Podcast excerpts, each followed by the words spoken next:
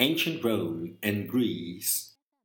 There is a quality of cohesiveness about the Roman world that applied neither to Greece nor perhaps to any other civilization, ancient or modern.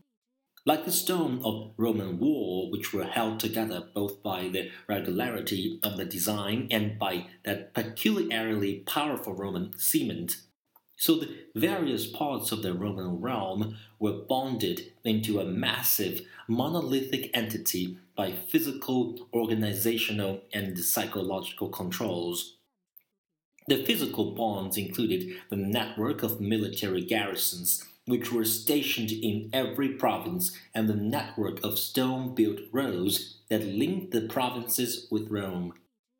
The organizational bonds were based on the common principles of law and administration and on the universal army of officials who enforced common standards of conduct. The psychological controls were built on fear and punishment, on the absolute certainty that anyone or anything that threatened the authority of Rome would be utterly destroyed. The source of Roman obsession with unity and cohesion may well have lain in the pattern of Rome's early development.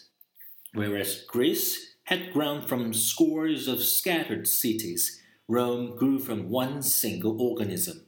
While the Greek world had expanded along the Mediterranean seas lanes, the Roman world was assembled by territorial conquest. Of course, the contrast is not quite so stark. In Alexander the Great, the Greeks had found the greatest territorial conqueror of all time, and the Romans, once they moved outside Italy, did not fail to learn the lessons of sea power. Yet the essential difference is undeniable.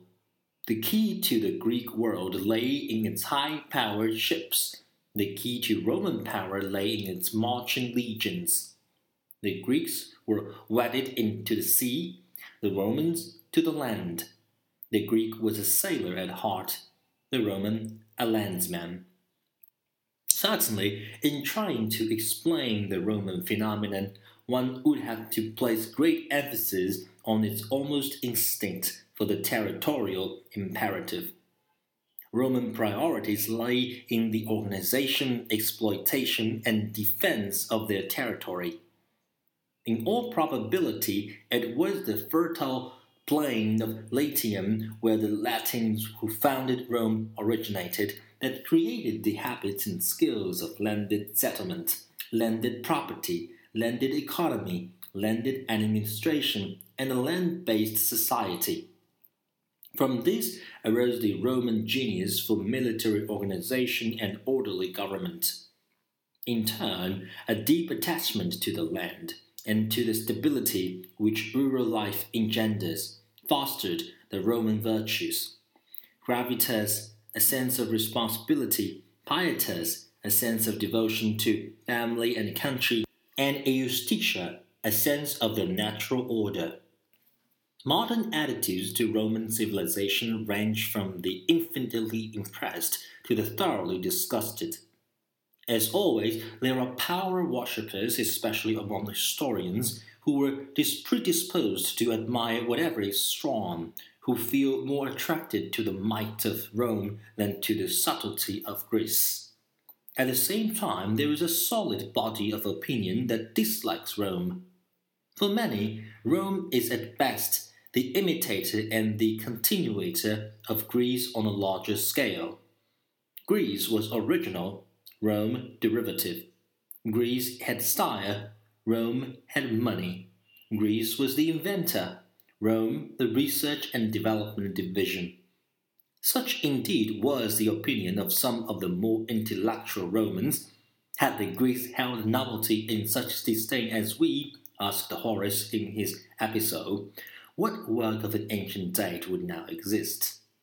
Rome's debt to Greece was enormous. The Romans adopted the Greek religion and the moral philosophy. In literature, Greek writers were consciously used as models by their Latin successors. It was absolutely accepted that an educated Roman should be fluent in Greek. In speculative philosophy and the sciences, the Romans made virtually no advance on early achievements.